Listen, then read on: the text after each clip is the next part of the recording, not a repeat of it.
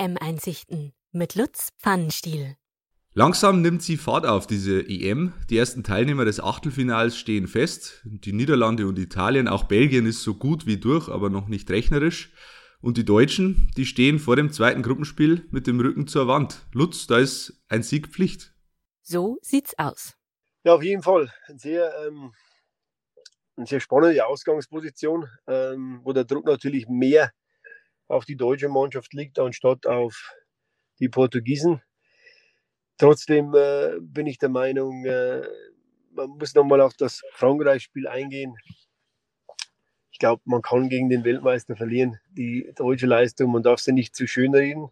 Es war mit Sicherheit keine, keine herausragende Leistung. Man darf sie aber auch nicht zu schlecht reden, weil gegen einen Kader mit so vielen Weltklasse-Spielern kann man einzeln verlieren. Gut, jetzt zählt äh, Portugal ist nicht nur Ronaldo, das, das muss uns klar sein. Äh, die Portugiesen haben einen sehr sag ich mal, tiefen Kader, einen sehr guten Kader mit vielen jungen Talenten. Trotzdem dreht sich das meiste immer noch um Cristiano Ronaldo. Man hat es gesehen, er braucht nicht viele Minuten, um Tore zu machen. Und man muss auch auf die portugiesische Leistung beim Eröffnungsspiel eingehen. Das Ergebnis äh, spiegelt nicht unbedingt wieder die, das Niveau des Spiels. Also äh, die, die, Ungarn haben wirklich gekämpft ohne Ende, haben gekratzt und gebissen und, und, und einfach viel gegeben. Und Portugal äh, hat sich sehr schwer getan, hat wenig Chancen kreiert. Äh, irgendwie lag zwar das Tor in der Luft, aber es hat dann doch ewig lange gedauert und dann kamen halt zum Schluss noch zwei hinterher. Aber ähm, dass Portugal äh, nicht Frankreich ist, das wissen wir, aber dass Portugal schlagbar ist, das wissen wir auch, aber das muss halt jetzt auf dem Platz umgesetzt werden. Die Deutschen ähm, haben sich offensiv gegen Frankreich auch nicht unbedingt mit Ruhm bekleckert, wenige Chancen kreiert. Glaubst du an eine taktische Umstellung? Äh, es war ja auch vor dem Turnier schon die Diskussion, spielt man mit Dreier- oder Viererkette, jetzt wurde es die Dreierkette, wo aber ja sehr viele Mängel dann äh, auch zutage getreten sind gegen Frankreich.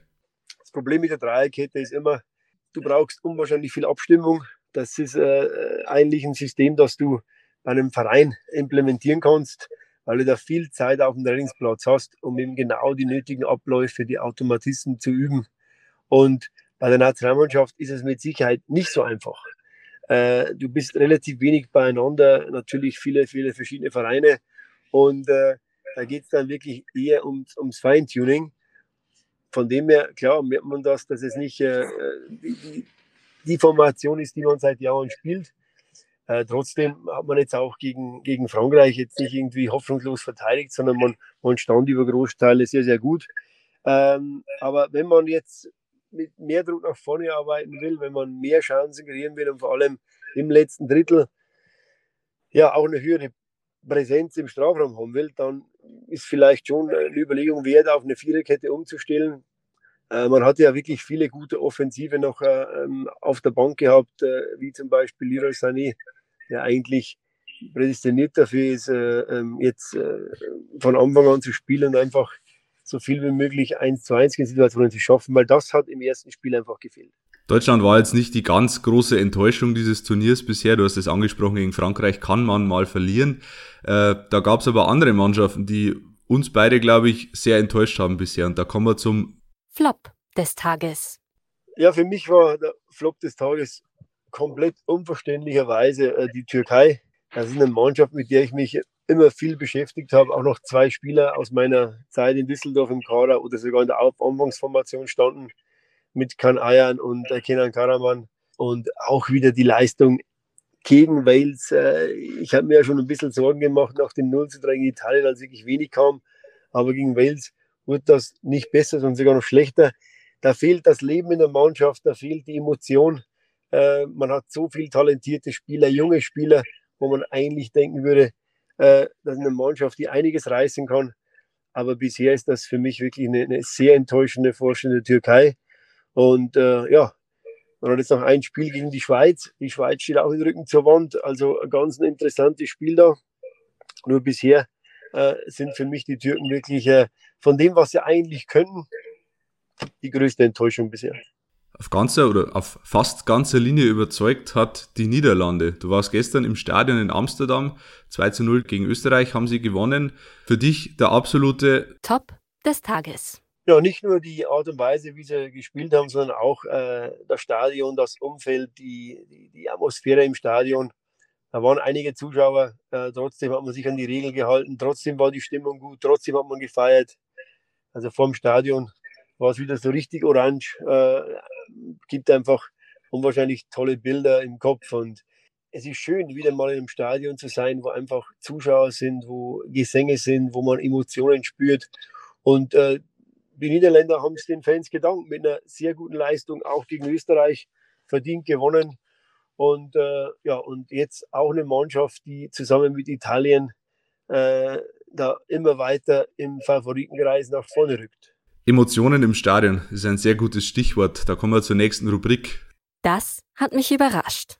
Ja, das war die Emotion, äh, die man in Kopenhagen gespürt hat.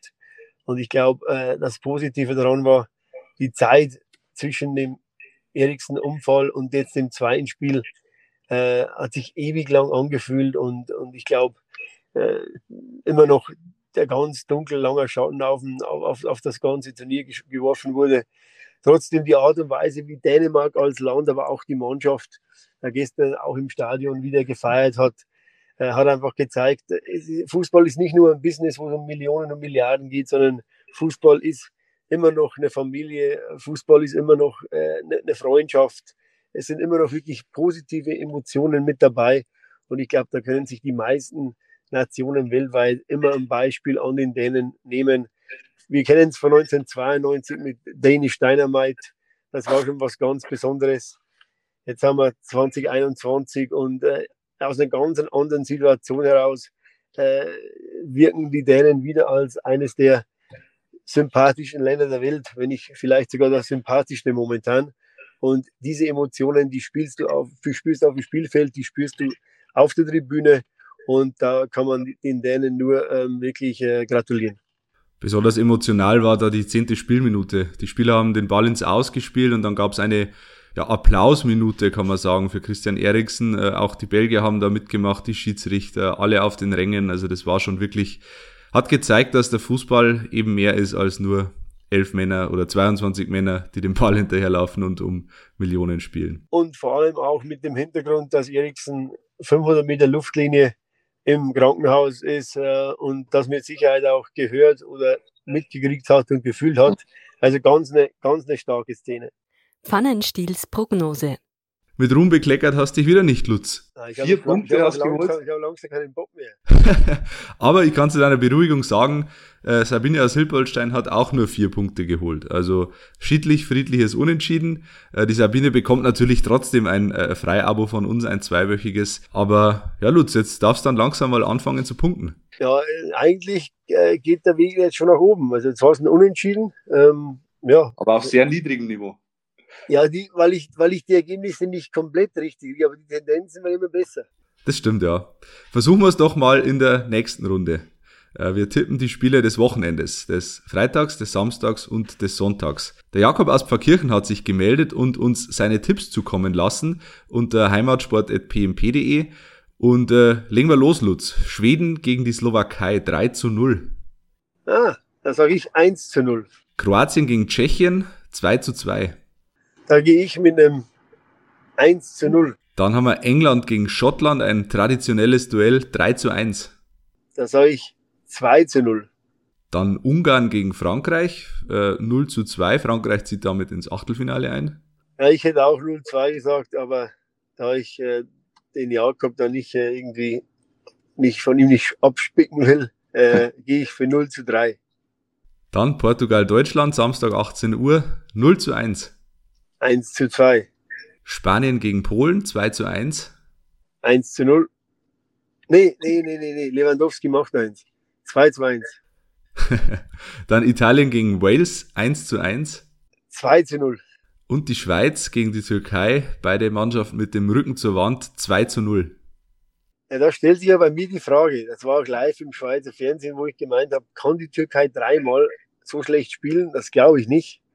Äh, darum wird das eine, eine enge Kiste. Puh, ganz, ganz schwer. Schweiz, Türkei, sage ich ähm, 2 zu 1. Sehr schön. Dann schauen wir, ob du dieses Mal erfolgreicher bist oder. Es wird schon wieder nichts. Wahrscheinlich, ja. Aber es heißt ja immer, die, die die meiste Ahnung haben, äh, sind in Tippspielen immer hinten dran. Nee, die, die meiste Ahnung haben, die kommen in der Endrunde. Oder so. Schauen wir es uns an. Dieses Wochenende, die nächsten Spiele darf ich noch präsentieren und um die Tipps bitten unter heimatsport.pmp.de. Es gibt wie immer ein zweiwöchiges Freiabo der Heimatzeitung zu gewinnen, entweder gedruckt oder als E-Paper. Das dürft ihr euch aussuchen. Und äh, folgende Spiele müsst ihr dafür so richtig wie möglich tippen. Oder besser als Lutz, aber das ist nicht schwer. Ukraine gegen Österreich. Ukraine gegen Österreich. Nordmazedonien gegen Niederlande. Finnland gegen Belgien. Russland gegen Dänemark. Kroatien gegen Schottland und Tschechien gegen England. Also lasst uns eure Tipps zukommen. Wir freuen uns drauf und der Lutz äh, kann dann unter Beweis stellen, dass er doch ein bisschen Ahnung hat. Ja, ja. Lutz, äh, es wird dich nicht länger ärgern. Äh, genießt das lange Wochenende, hoffentlich mit einem Deutschland-Sieg am Samstagabend und wir hören uns dann am Montag wieder und sprechen hoffentlich über drei deutsche Punkte. Das machen wir.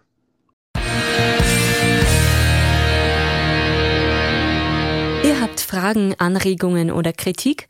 Dann schreibt uns gerne an heimatsport.pmp.de und abonniert gerne den heimatsport.de Podcast.